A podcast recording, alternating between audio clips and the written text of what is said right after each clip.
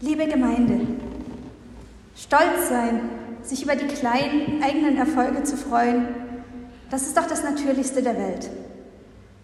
Egal ob eine gute Note in der letzten Klassenarbeit, die Beförderung oder ob das neueste Kuchenrezept geglückt ist, diese kleinen und großen Erfolge, die geben uns Sicherheit, machen uns stolz auf uns selbst. Und wie leicht fällt man da ins Angeben? Klüger, schneller, einfach besser zu sein als das Gegenüber, das streichelt das eigene Ego. Zwar heißt es, Bescheidenheit ist eine Tugend, aber ich kann mit größter Wahrscheinlichkeit davon ausgehen, dass ich zu Hause in Deutschland unter meinen Kommilitonen mit meinen hier gehaltenen Predigten einige O's und A's erhaschen kann. Und das vermutlich auch tun werde. Vielleicht hat diese Einstellung auch mit meinem Alter zu tun. Immer wieder hört man ja in den Nachrichten von der Instagram- und Facebook-Generation, die sich scheinbar auf nichts besser versteht als auf Selbstdarstellung. Und dann heißt es im Buch Jeremia auf einmal in Kapitel 9, so spricht der Herr, ein Weiser rühme sich nicht seiner Weisheit, ein Starker rühme sich nicht seiner Stärke, ein Reicher rühme sich nicht seines Reichtums, sondern wer sich rühmen will, der rühme sich dessen, dass er klug sei und mich kenne, dass ich der Herr bin, der Barmherzigkeit, Recht und Gerechtigkeit übt auf Erden. Denn solches gefällt mir, spricht der Herr. Als Theologin, da rede ich oft von der Aktualität der biblischen Botschaft. Und in diesem Sinne ist diese Bibelstelle top aktuell, nämlich neudeutsch gesagt als Reality-Check. Der Kampf um die höchste Followerzahl, die Anzahl der Leute, die online gestellten Bilder und Videos regelmäßig ansehen, der macht auch nicht vor der Kirche halt. Jede Gemeinde, die etwas auf sich hält, sorgt mit sich mittlerweile um ihre Online-Präsenz. Selbst die altehrwürdige katholische Kirche zieht mit. Papst Franziskus selbst zählt 8,7 Millionen Follower. Natürlich hat es auch seinen Sinn. Kirche soll und muss aktuell sein, die Gemeinden auf neuen Wegen erreichen. Sie muss dabei auch für mehr stehen, als auch nur für eine weltliche Institution selbst. Und natürlich braucht es auch in unserer Welt Menschen, die besondere Talente und Fähigkeiten haben. Ohne Musik, ohne Literatur und Kunst wäre das Leben nur halb so schön. Talente und Fähigkeiten zu entwickeln ist wichtig. Wie viele Menschen gibt es, die in ihrem Leben das nicht verwirklichen konnten, was sie in Talenten haben? Neulich zum Beispiel hörte ich von einem Lehrer, der eigentlich Musiker werden wollte, bis er merkte, wie schwierig es wäre, von der Musik alleine zu leben. Wie schön ist es, wenn es anders ist, wenn einer tatsächlich seine Talente und Fähigkeiten entfalten kann und damit glücklich wird. Talente und Fähigkeiten, Gaben und Begabungen sind aber nicht etwas, was wir von uns selbst haben. Sie sind ein Geschenk. Sie sind uns von Gott geschenkt. Und da wird es wichtig, nochmal genauer auf den zweiten Teil des Textes zu sehen. Denn es ist nicht so, als dürften wir uns über nichts rühmen, über gar nichts freuen, Nein, es geht darum, wie man diese Talente richtig nutzt. Wer sich rühmen will, der rühme sich dessen, dass er klug sei und mich kenne. Dass ich der Herr bin, der Barmherzigkeit, Recht und Gerechtigkeit übt auf Erden, denn solches gefällt mir, spricht der Herr. So steht es in der Lutherbibel. In einer anderen Bibelübersetzung, der Gute Nachricht Bibel, da ist der Vers etwas anders übersetzt. Da steht nämlich, Grund zum Stolz hat nur der, der mich erkennt und begreift, was ich will. Denn ich bin der Herr, der Liebe, Recht und Treue auf Erden schafft. Wer das erkennt, an, an dem habe ich Freude.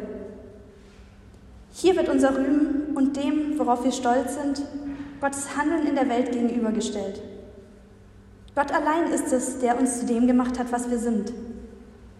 Und darauf, so Jeremia, sollten wir uns zuallererst verlassen und nicht versuchen, mit unseren Fähigkeiten andere auszustechen. Denn Gott selber hat es uns anders vorgemacht. Drei Verhaltensweisen Gottes zählt Jeremia hier auf, die uns helfen sollen, unser Leben sinnvoll zu gestalten, ohne dass wir uns selbst rühmen und anpreisen müssen. Barmherzigkeit, Recht und Gerechtigkeit. Diese Eigenschaften Gottes sollen auch wir beachten. Sie sollen uns helfen, unsere Talente und Fähigkeiten so einzusetzen, wie es Gott gut findet. und wie sie für uns und für unsere Gemeinschaft sinnvoll sind. Gott begegnet uns barmherzig, also mit Liebe. Er hält uns auch dann, wenn wir scheitern. Er liebt uns eben nicht nur dann, wenn wir auf Instagram die 100.000 Follower-Marke knacken. Er liebt uns auch dann, wenn wir es nicht geschafft haben, in einem Vorstellungsgespräch unsere Begabungen richtig hinzustellen oder wenn wir eine Klassenarbeit so richtig verhauen haben. Denn Gott liebt uns, weil wir in seinen Augen wertvoll sind, weil er von uns eben keine Höchstleistungen erwartet, sondern Menschen, die in seinem Sinn handeln.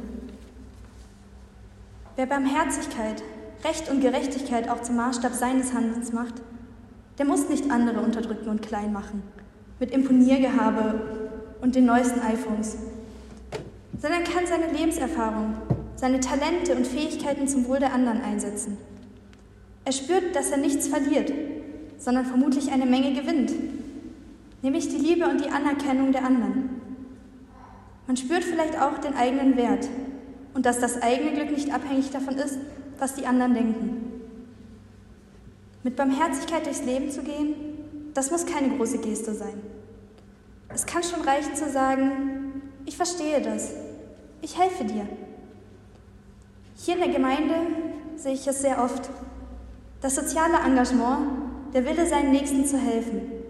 Egal ob mit einer Kuchenspende für den Adventsbasar oder bei der Begleitung anderer Gemeindemitglieder zum Arztbesuch.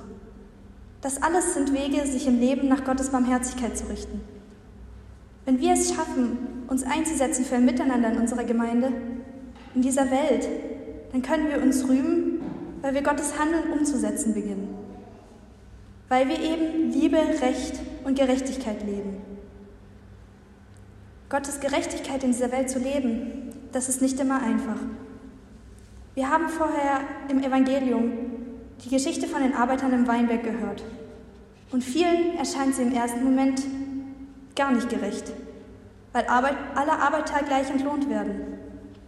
Gerade wenn dieses Gleichnis in der Schule durchgenommen wird, da fällt es den Schülern oft schwer zu verstehen, warum die Arbeiter nicht nach Stunden bezahlt werden, sondern alle gleich.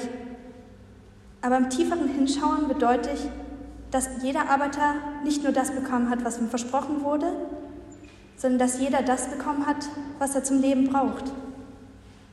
Das ist Gottes Gerechtigkeit, dass er jedem so viel gibt, wie er braucht. Gerechtigkeit muss nicht heißen, dass jeder gleich viel hat, sondern es muss heißen, dass jeder genug hat.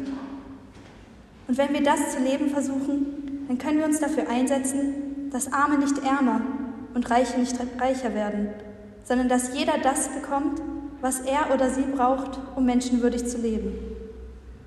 Sich rühmen, so sagt es Jeremia, darf derjenige, der dieses Handeln Gottes kennt, der es als Maßstab seines eigenen Handelns benutzt, der weiß, dass man glücklich werden kann, wenn man nur darauf vertraut. Stolz sein, sich über die kleinen und großen Erfolge im Leben freuen, das ist doch das Natürlichste der Welt. Und wir, wir können stolz sein. Wir können stolz sein, dass wir einen Gott haben, der uns Barmherzigkeit, Recht und Gerechtigkeit schenkt. Wir können stolz sein, weil wir unsere Weisheit, unsere Stärke und unseren Reichtum zum Wohl aller einsetzen können. Amen.